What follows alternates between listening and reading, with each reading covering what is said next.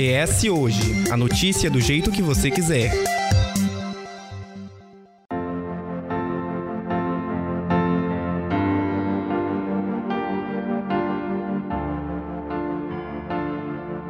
Respeito e liberdade. Nunca se falou tanto sobre essas duas palavras nos últimos anos. Uma, porém, não desvalida a outra, tendo em vista que a nossa liberdade termina no momento em que o respeito com o outro é quebrado. Ou seja, o discurso de expressar todo e qualquer comentário, seja ele preconceituoso ou não, se apoiando sobre a liberdade de expressão, não deixa por menos práticas que podem ser criminosas e responsabilizadas judicialmente. É dentro desse assunto que está a diversidade.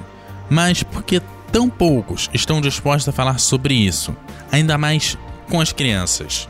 Se o respeito é um direito, por que não ensinar desde os primeiros anos de vida que devemos, independente das questões de gênero, sexualidade, ético-raciais, deficiências e neurológicas, devemos ter e propor um olhar respeitoso com aquele que é diferente, talvez só um pouquinho de nós. É, no último dia 2 de abril, um vídeo do pequeno Bernardo, filho da psicóloga Beatriz Oliveira, que vai estar aqui conosco hoje, a gente já te apresenta ela, viralizou na rede social, viralizou na internet.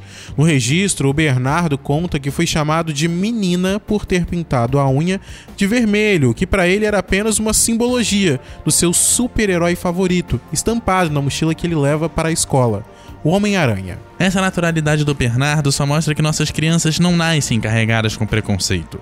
Elas estão inseridas em uma sociedade estruturada para ser capacitista. São ensinadas a reproduzir aquilo que deveria há muito tempo ter sido arrancado pela raiz. Bom, e é esse o ponto de partida para o episódio dessa semana conversam conosco sobre como a educação faz parte desse processo de quebrar barreiras e preconceitos, a psicóloga e pós-graduanda em análise do comportamento e a mãe do Bernardo, a Beatriz Oliveira. Seja muito bem-vinda. Obrigada, boa tarde. É um prazer estar aqui com vocês hoje para falar desse tema que é tão importante e necessário. Também com a gente a professora e consultora e gestora educacional Juliana Santos. Bem-vinda. Obrigada, obrigada a toda a equipe, aos ouvintes. Espero poder contribuir com o tema para começo de conversa, né, vamos conversar, começar com você, Ju, e depois a gente passa para Beatriz. É, qual é a importância de se trabalhar a diversidade desde pequeno, em casa e também nas escolas, né, em sala de aula? Bem, as pessoas são únicas, né? A gente não pode enquadrar todo mundo na mesma caixa, colocar todo mundo do mesmo jeito, com a mesma forma. Então, a família e a escola devem preparar essas crianças para uma vivência em comunidade respeitosa. Então, se eu tenho alguma deficiência, ou se eu tenho alguma orientação sexual, ou se eu tenho qualquer situação étnica, por exemplo, isso é o ser humano. Nós somos diversos, nós somos diferentes. Então, não faz, não faz sentido que a gente faz setorizando, segregando as pessoas, se todos somos humanos. E a escola prepara para a vida, vida coletiva, vida em comunidade. Então não faz o menor sentido a escola não trabalhar temas como diversidade e as pessoas no respeito por serem únicas. Dentro do campo da psicologia, né, da análise do comportamento, Beatriz, como que você acha que isso pode ser encaixado? Qual a importância de se colocar esses debates, essas conversas, falar que o amiguinho ele não vai ser que nem você, que existem diferenças, que às vezes os pais daquele amiguinho vão ser dois homens, duas mulheres, não vai ser da forma tradicional que as pessoas acham, ou vai ser uma avó, uma tia, um tio. É, qual a importância de se debater, de colocar esse assunto é, dentro do campo da psicologia com a criança e como que isso ajuda ela a crescer ainda mais é, instruída e com um olhar amplo do mundo? Veja, dentro da psicologia a gente consegue hoje visualizar que muitas das questões que os adultos apresentam são, na verdade, frutos de acontecimentos da infância. Então é necessário esse olhar bem cuidadoso para a criança, né, e para toda a sua formação e desenvolvimento.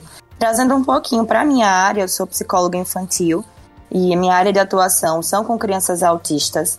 Né? É um trabalho que a gente faz a partir da, da inclusão e da conscientização de toda a sociedade. Então, há uma conversa com as crianças e essa conversa ela é a mais fácil de ser feita, né? E também com os pais nesse processo de não ter vergonha de falar sobre deficiência, de falar sobre diversidade, de falar sobre né, as características únicas dessa criança, porque já tem um estigma devido, né? às dificuldades do desenvolvimento. Então, a gente tem um trabalho com a criança em si, seja ela típica, né, que é essa criança é, neurodiversa, ou a criança neurodiversa, no caso, para que a gente comece a falar mais com elas, né, sobre essas questões e também incluir mais os pais nesse debate, porque como eu disse, é mais fácil falar com as crianças porque elas têm um entendimento muito mais simples, né, muito mais objetivo sobre as coisas, né? Então elas estão num processo de aquisição de linguagem, num processo de, de entender como é que o mundo funciona, então é o momento onde a gente consegue de fato mostrar, ó, tem gente que é assim, né? Que tem essa cor, tem gente que tem esse jeito, tem gente que tem essa dificuldade, tem o cérebro do amiguinho que funciona de forma diferente. Então, da mesma forma como a gente começa a ensinar habilidades que são ditas como básicas e essenciais, a gente também começa falando sobre diversidade.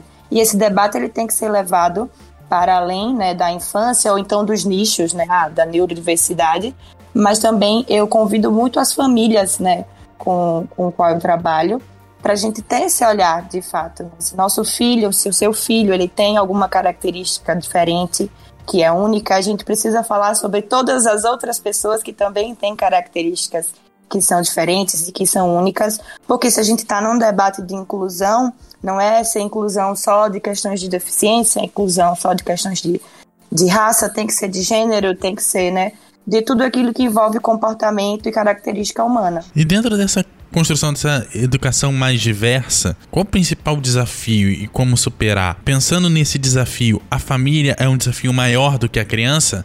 Eu diria que sim. Eu diria que sim, porque é, eu posso falar tanto enquanto profissional, tanto enquanto mãe. Enquanto profissional, muitas vezes a gente precisa lidar, de fato, com a resistência de certas famílias, de certos pais. Então, eu tenho experiência de trabalhar com crianças autistas e lidando como uma forma de neurodiversidade. Então, é muito comum ouvir falas extremamente capacitistas, como se quisesse né, extinguir o autismo daquele indivíduo. Então, na minha área profissional, isso é muito comum lidar com essas expectativas dos pais e também com esse preconceito que muitas vezes vem né, desse eixo familiar. E, claro, vai se estendendo para todos os outros ambientes, seja a escola, né, seja outros ambientes de socialização. E enquanto mãe, eu também falo, porque conversa, o diálogo que eu tenho com meu filho, ele é um, né? Eu consigo acessá-lo, eu consigo mostrar, mas ele precisa ter exemplos, ele precisa, né, conviver e colocar em prática aquilo que eu, que eu falo com ele. Então eu já ouvi também, até de pessoas próximas, né? Que é como se eu quisesse criar um mundo paralelo. Ah, você coloca ele nessa bolha onde tudo pode, onde tudo né, é diferente e tudo e a gente tem que aceitar tudo. Eu falei, é, eu, eu tento criar essa bolha em torno dele para que ele tenha uma infância mais livre possível de estereótipos, mais livre possível de, dessas questões relacionadas ao preconceito.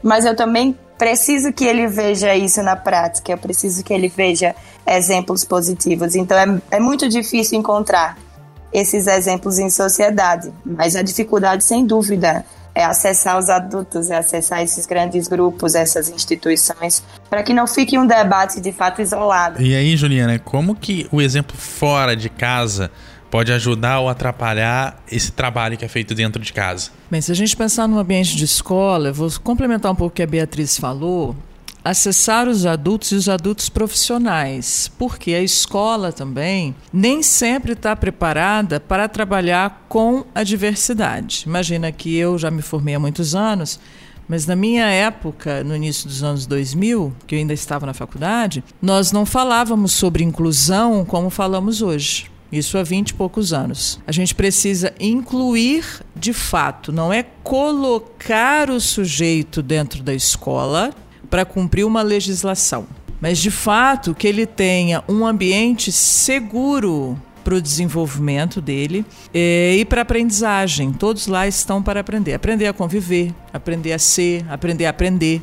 né? Se a gente botar nos pilares da Unesco, por exemplo, nós temos ali uma responsabilidade com as crianças. Tanto os profissionais adultos às vezes têm muita dificuldade para lidar com as crianças com qualquer diversidade, as típicas, as atípicas, as famílias e muitas vezes as famílias das próprias crianças é, atípicas, que a gente chama, elas têm dificuldade de enxergar o filho, às vezes da deficiência do filho. Isso é muito ruim, porque a criança entra num estado de sofrimento, porque ela não é entendida, ela não consegue se expressar, ela não consegue se desenvolver. E aí os amiguinhos vão adiante né? e ela vai ficando para trás.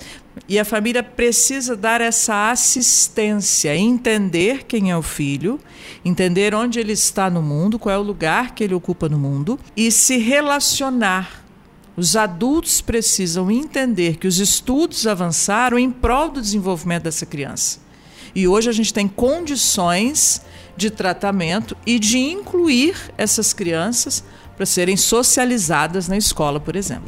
E dentro dessa responsabilidade com as crianças, é bom a gente ressaltar que o acolhimento se torna um diferencial bastante positivo, isso seja para as famílias quanto para esses adultos profissionais que você citou, né? É, se a gente pensar no acolhimento do adulto, a gente está falando das necessidades de um profissional que não foi formado, às vezes, para isso e que precisa da formação continuada. A gente precisa capacitar os professores para que eles tenham condições também de acolher as crianças. Então, é um acolhimento para os dois lados, professor e aluno. E esse aluno, que é um sujeito acolhido pela escola, ele precisa ter o ambiente ali para ele também. Então, se é necessário um tutor, que tenha um tutor, que é um professor de educação especial, alguém que esteja com ele para ajudá-lo nas dificuldades que ele tem. Mas não afastando da sala de aula, estando com ele na sala de aula, se desenvolvendo com as outras crianças, mas entendendo os limites, cada um tem uma possibilidade. Como a gente costuma dar nota, né? O meu 10 não é o 10 do outro, o meu 5 não é o 5 do outro. Às vezes aquilo que a gente dá um 5 é o 10 daquela criança que, que conseguiu e fez tudo. E aí a gente tem uma taxa, uma tarja, um número para categorizar a criança que se desenvolveu tanto em tantas habilidades, mas que não foi reconhecida pelo esse sistema métrico que a gente avalia as crianças. No final, como se a gente jogasse um balde de água fria nessa criança. Exatamente. E para ela parece que ela não avançou em nada porque ela não cumpriu os pré-requisitos É, dentro daquele. E, é, e é um pré-requisito engessado. Ele não é um pré-requisito pelo desenvolvimento dessa criança, as etapas do desenvolvimento das habilidades que ela precisa alcançar. Então é este o olhar, é uma mudança de olhar de acompanhamento, de avaliação E tem um, e assim, pensando nas fases iniciais, você tem esse desenvolvimento que precisa de certas áreas que é numa determinada idade que precisa ser feito e isso tem um, um certo limite, apesar de uma variação um pouquinho a mais, um pouquinho a menos na criança, é mais ou menos na mesma época. Como é que você lida com uma criança que tem um desenvolvimento um pouco diferente, sabendo que você tem toda uma turma que você precisa lidar, que precisa desenvolver ali no tempo certo e como fazer com que ela não fique atrasada se às vezes você tem um professor que precisa lidar com 25, 30, 40 alunos, tem salas que tem 50 alunos, ele não pode travar a turma inteira por conta de um, dois e às vezes não tem apoio de coordenação, não tem um segundo professor para dar suporte ou quem seja para dar suporte ali. Como que a gente lida, principalmente quando a gente vai para uma realidade em que às vezes nem professor para todas as turmas a gente consegue ter em sala de aula?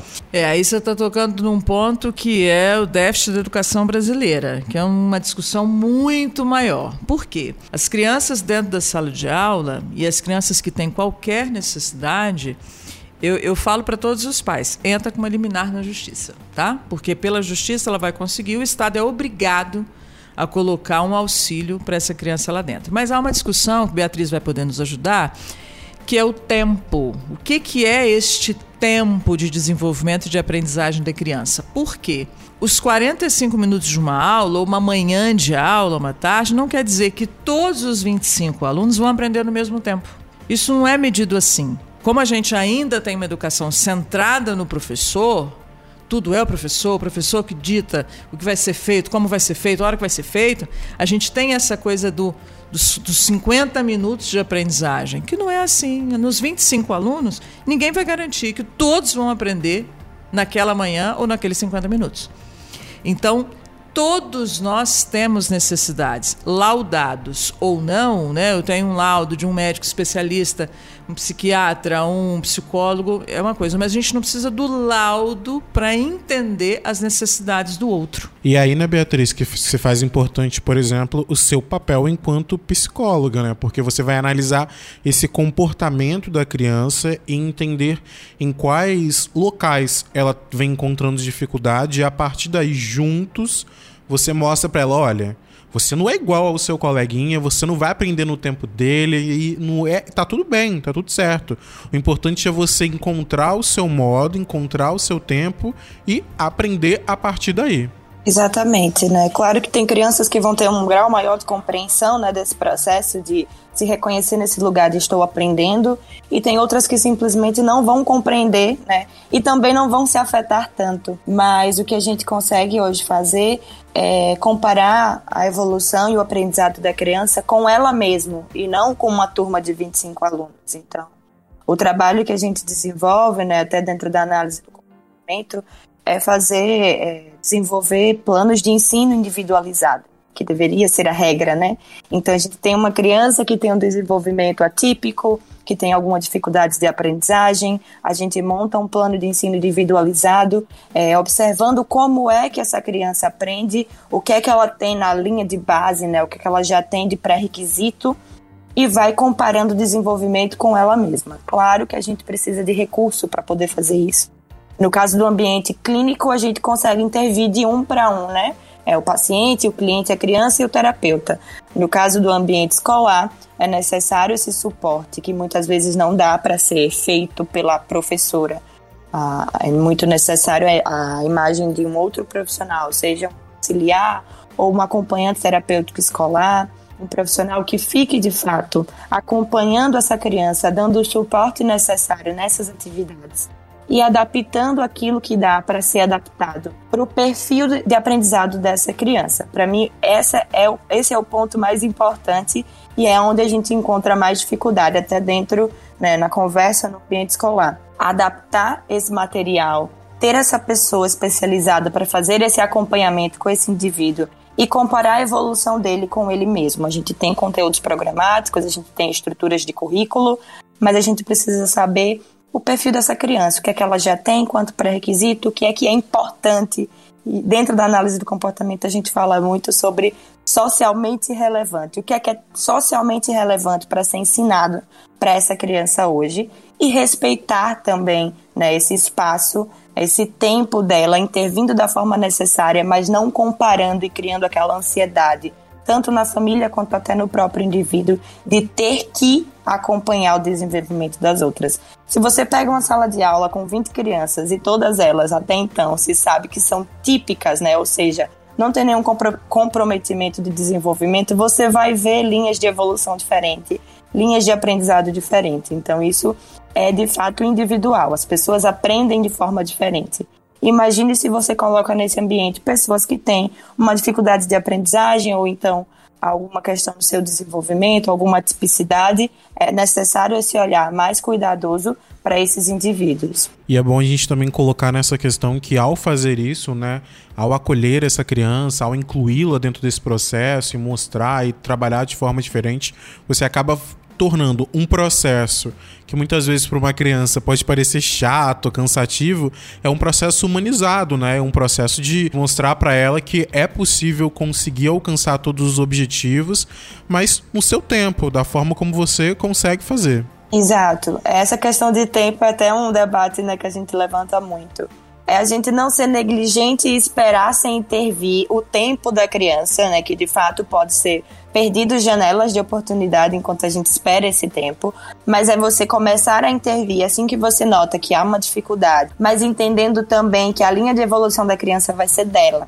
Não é pegando essa criança e comparando o tempo inteiro com terceiros, né, com uma criança típica, em busca desses marcos que não chegam. Então a gente traça bem esse perfil a gente delimita quais são esses objetivos E a ideia do atendimento humanizado não deveria nem ser um plus, né? Trazer como, ah, esse atendimento é humanizado. Todos eles deveriam ser humanizados, principalmente porque a gente está lidando com crianças, né? Então, são seres que estão nessa, nessa fase de, de desenvolvimento maior de aprendizagem. Então, é muito necessário a gente ter um olhar sensível, cuidadoso e muito respeitoso para a trajetória dessa criança.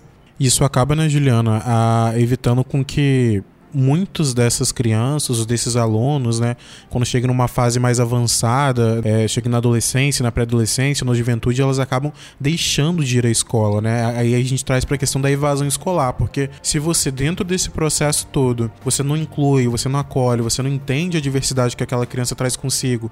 E quando a gente fala de diversidade, não é só diversidade em relação à, à, à raça, né, à sexualidade, orientação sexual, à neurodiversidade, mas em relação à diversidade em que ela, no contexto em que ela está incluída, em relação a, a oportunidades, a acesso, a financiamento de poder ou não é conseguir fazer coisas. É, então aí é, é você também consegue mostrar para ela que ela não está sozinha dentro desse processo, o mesmo que ele possa parecer o quão difícil, né? Muito difícil, mas ela não está sozinha.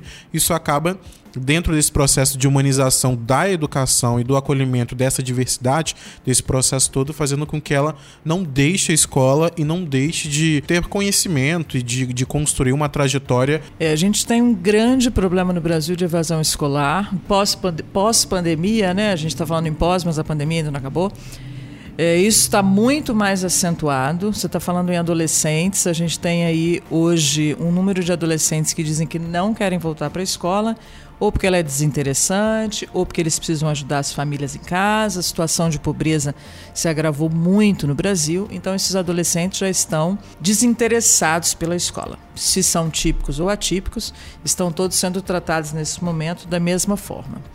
Quando a gente fala das crianças e dos adolescentes com algumas questões, né, com, com situações especiais, específicas, é, a gente tem que pensar nesse sujeito para pós-escola. Como é que a gente faz com esse adolescente jovem que vai se construindo, vai se formando dentro do limite dele, das condições dele e dentro das capacidades, porque a gente não pode só falar em limites, mas nas capacidades. Eu, eu convivi com, com muitos adolescentes em um centro universitário e aí a gente trabalhava a inserção desses jovens no mercado de trabalho. Jovens autistas, eh, jovens com baixa visão, jovens surdos, enfim, jovens que tinham as suas condições físicas ou neurológicas, mas que eram acolhidos, atendidos e inseridos para que ele tenha uma jornada como qualquer outra pessoa. Então ele vai se formar em alguma profissão que ele escolher, que ele identificou que tem alguma afinidade, e vai depois com as empresas também ter esse acolhimento. Aí, como é uma questão social muito grande, a gente tem que fazer projetos também dentro das empresas, porque são outros adultos para acolher esse jovem que está ali lutando contra tantas coisas e tantos preconceitos que as empresas também precisam se adequar né, a esse processo de receber, acolher e dar as oportunidades para esse sujeito. E antes de chegar nas empresas com a evasão escolar, como que a gente lida com, a, com essa criança que acaba tentando retornar depois e acaba entrando num EJA da vida, né, na educação de jovens e adultos? Como é que você acolhe nessa turma que geralmente já é com pessoas que estão no mercado de trabalho, estão estudando à noite, que já é uma jornada bem mais cansativa e ainda assim precisa incluir esse grupo de pessoas? É, a educação educação de jovens e adultos, ela precisa, na minha visão, ser reformulada. Por quê? Primeiro que a gente não pode espelhar a educação regular com a educação de jovens e adultos. São metodologias completamente diferentes. Porque você está trabalhando numa sala de aula com sujeitos diferentes, com situações diferentes. Então imagina, eu estou numa sala de aula à noite, às vezes num bairro mais periférico, com várias questões ali sendo envolvidas nesse processo e que eu preciso tanto de metodologias quanto de programas. É, às vezes, né, a Beatriz fala uma coisa que é interessante, que a gente precisaria de programas individualizados. A gente não tem ainda programas individualizados, mas a gente pode dividir a nossa sala de aula em grupos. Quais são os grupos? Não pela idade, mas pelo seu processo de aprendizagem.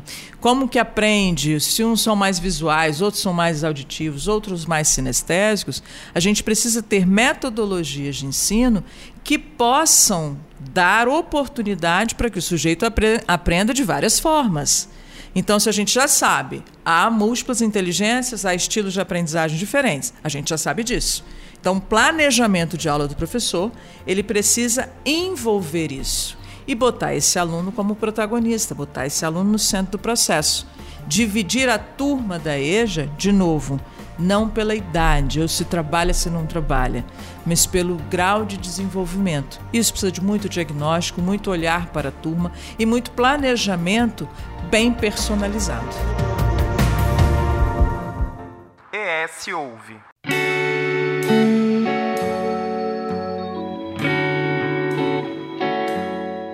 Falando, falando agora, né, trazendo em específico o, o que acabou gerando esse debate, esse podcast aqui, né?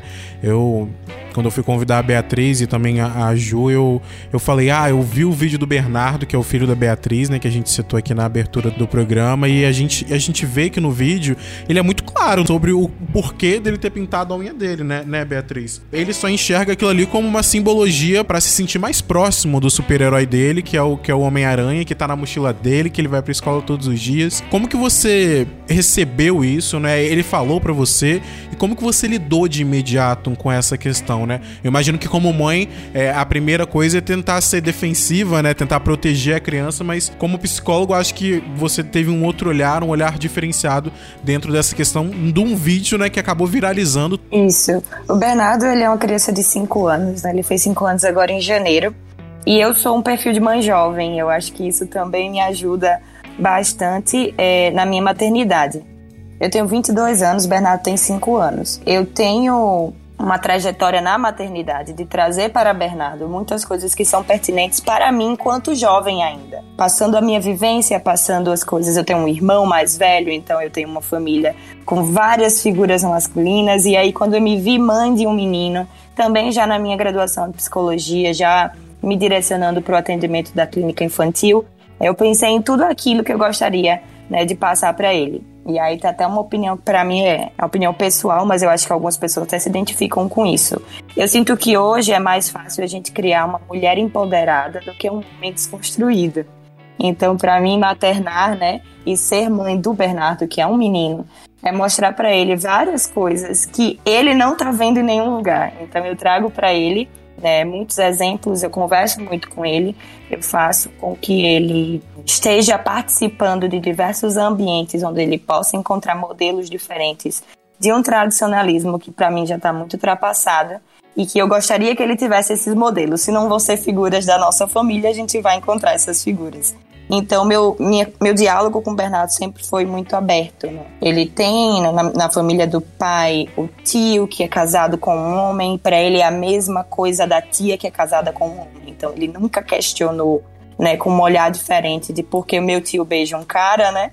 se a tia também beija um cara e tá tudo certo. Então eu percebo que tem a naturalidade estar sendo exposto e eu estar trazendo essas questões para ele. Para além disso, eu trabalho com crianças Bernardo, principalmente às sextas-feiras, ele me acompanha em alguns atendimentos e ele tá sempre, né, de uma forma ou de outra, direta ou indiretamente, em contato com essas crianças. E eu faço questão de explicar para ele que tem amigos que têm o cérebro um pouquinho diferente, que funcionam de uma forma diferente e que são crianças como qualquer outras e que ele pode né, brincar com elas, não precisa ter medo. Porque eu sinto também que muito da não informação acaba criando um receio nas crianças. Né? Você vê uma pessoa com um comportamento diferente a gente tende a ficar um pouco, né, pegando um distanciamento daquilo por não saber como interagir, como lidar.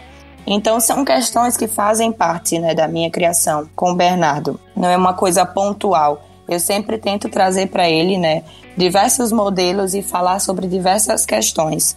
É, seja nas figuras de gênero que ele vê na família dele, a mãe, o pai, os tios, né? Seja nas expressões, então, a roupa que ele usa, a forma, as coisas que ele gosta, a forma como ele quer cortar e arrumar o cabelo, seja nesse contato social, explicando para ele que existem pessoas com traços diferentes, pessoas que funcionam de forma diferente.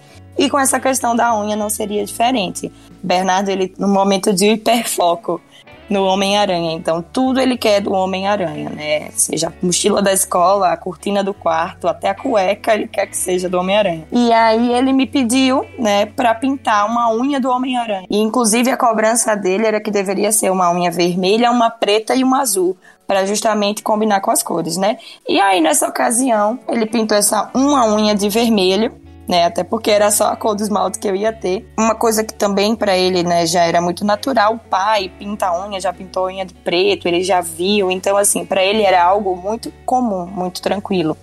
E aí ele foi para a escola nessa empolgação de compartilhar, né? Então, os meus amigos vão gostar de ver a minha unha do Homem-Aranha, assim como quem leva um brinquedo para a escola. E aí, quando ele retornou, ele retornou já meio cabisbaixo, né? Aí eu fui questionar como foi quando ele apresentou essa unha. E aí ele me traz, meus colegas não entenderam que era do Homem-Aranha. Porque o foco dos comentários foi que pintar unha era coisa de menina. Então tirou total prestígio e brilho da unha do Homem-Aranha o fato de que, para algumas crianças da escola, a unha pintada era algum sinônimo de, de do feminino, né? Da feminilidade, e foi questionado a ele, né? Isso acaba facilitando, né, Gil? Quando o processo começa em casa, quando se tem esse diálogo, quando se tem essa estrutura, né?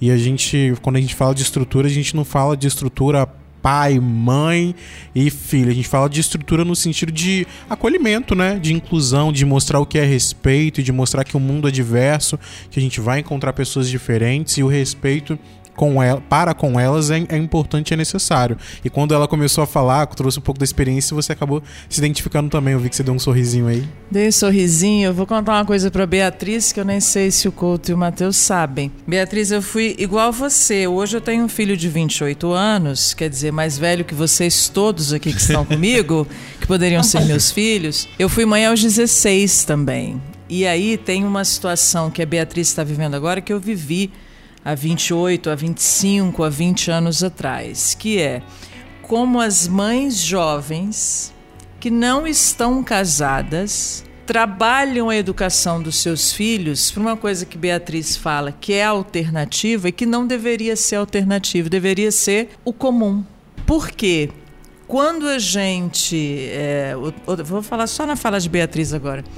Quando Beatriz fala assim, nós, é mais fácil você criar meninas empoderadas a homens desconstruídos. E é, porque hoje eu tenho um filho de 28 anos que eu ainda trabalho desconstrução com ele. Porque a sociedade ela é extremamente machista, ela é extremamente conservadora, tradicional, tudo isso que a gente já sabe e ela tem rótulos, ela rotula todo mundo o tempo inteiro. É, a gente não trabalha pelo respeito. Seria muito bom se todas as, as famílias, as escolas, todo mundo trabalhasse com, que, com o querer do respeito. Mas a gente trabalha com rótulo, com a fofoca, com disse-me-disse, com a ponta-dedo, com alguém na janela ou no Instagram, porque agora a janela é o Instagram, é o Twitter, é o TikTok, nós temos outras janelas. Então tá todo mundo vendo todo mundo mas não pelo que a pessoa é, mas pela estrutura social que foi construída. Para ser homem, precisa ter.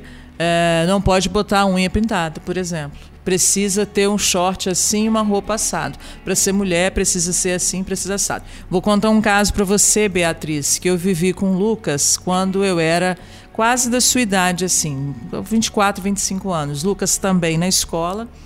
E eu era uma mãe jovem, magra, porque hoje eu tô assim, não magra mais, né? Porque vocês não podem me ver. Eu tinha um cabelo curto, cabelo que a gente falava na minha época, Joãozinho. Nem sei se fala assim hoje, mas cabelo curto, né? E um dia Lucas virou e falou assim: mãe, todas as mães dos meninos da minha escola têm cabelo grande, menos você. Por quê? Então o conceito dele de mãe era uma mãe de cabelão mãe que andava com roupa de mãe, não andava com short, não andava com short, enfim. As mães jovens, né? As mães jovens que, por exemplo, eu, eu me casei com o pai dele, mas divorciei, então eu namorava, eu tinha uma vida de jovem. E ele começou a olhar isso, comparar isso, como é que era esse estereótipo da mãe até no cabelo. Falei, meu filho, eu gosto do cabelo curto, eu nunca tive cabelo comprido, meu cabelo nunca passou do ombro, né? nunca na minha vida. Eu tenho, vou fazer 45 anos daqui uma semana. Então, o, o, estereótipo da mãe, do pai, da família tradicional, do menino, da menina, dessas divisões, elas impactam a criação. Né? E aí a gente precisa olhar para um, o que, que é o projeto de educação dessa família. Eu quero educar o meu filho para a diversidade, para o respeito, para o entendimento, para o acolhimento do outro. Esse é o meu programa de formação de indivíduo.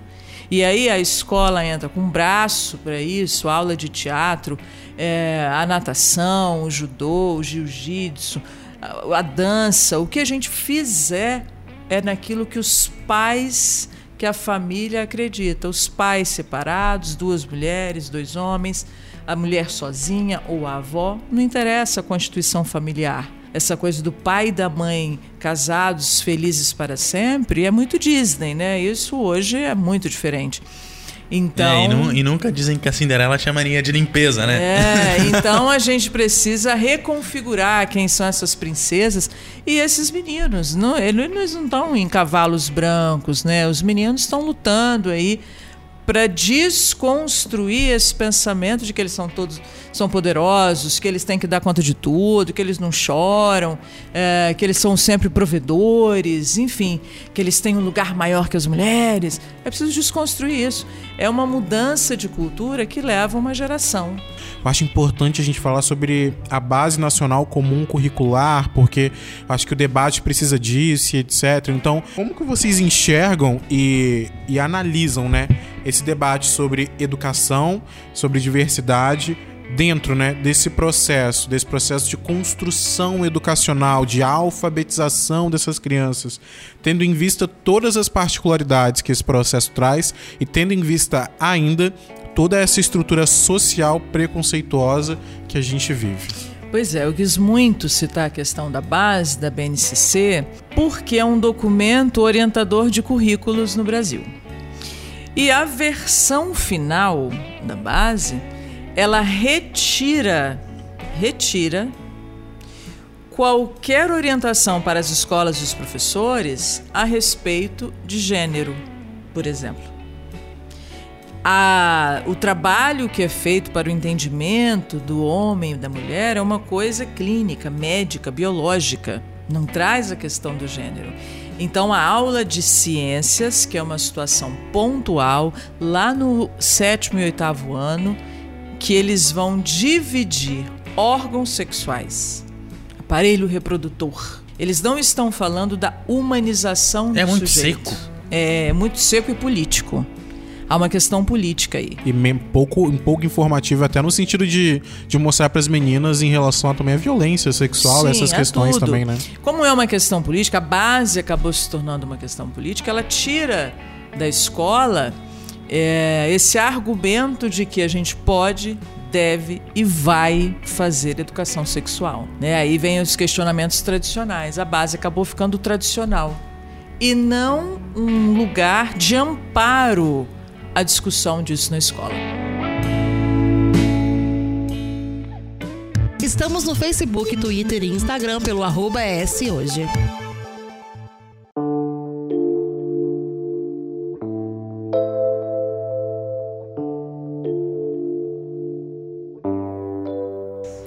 E aí, Beatriz, como é que você enxerga essas questões todas em relação à educação e como é que a gente faz a educação ser, pelo menos um pouquinho, mais diversa do que é hoje?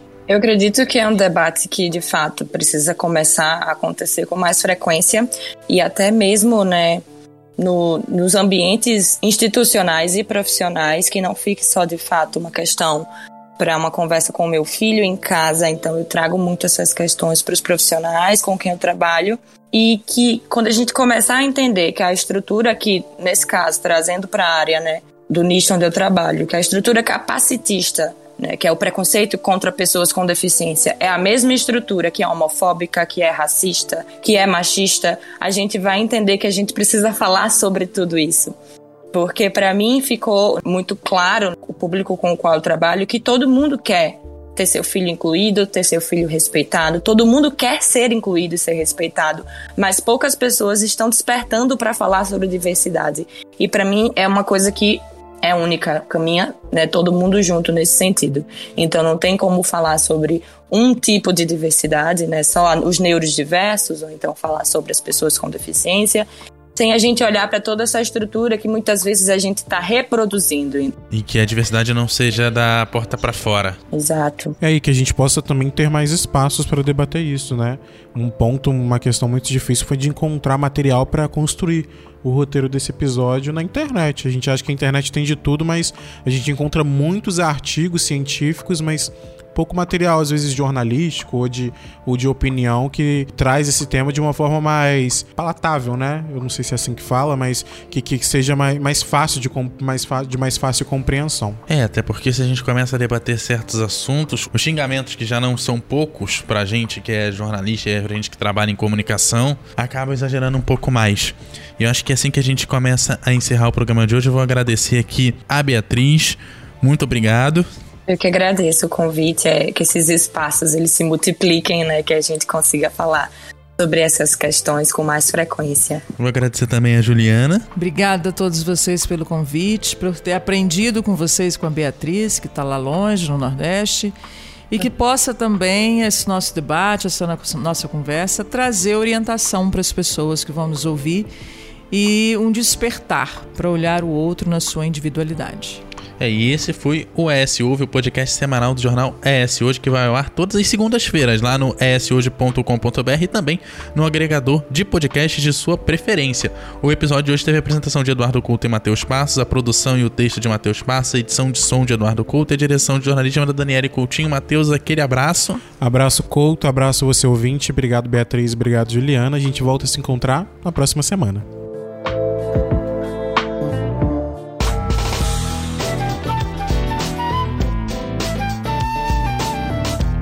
Você encontra o ES Hoje nas redes sociais, arroba ES Hoje, e também no canal do YouTube e no site eshoje.com.br.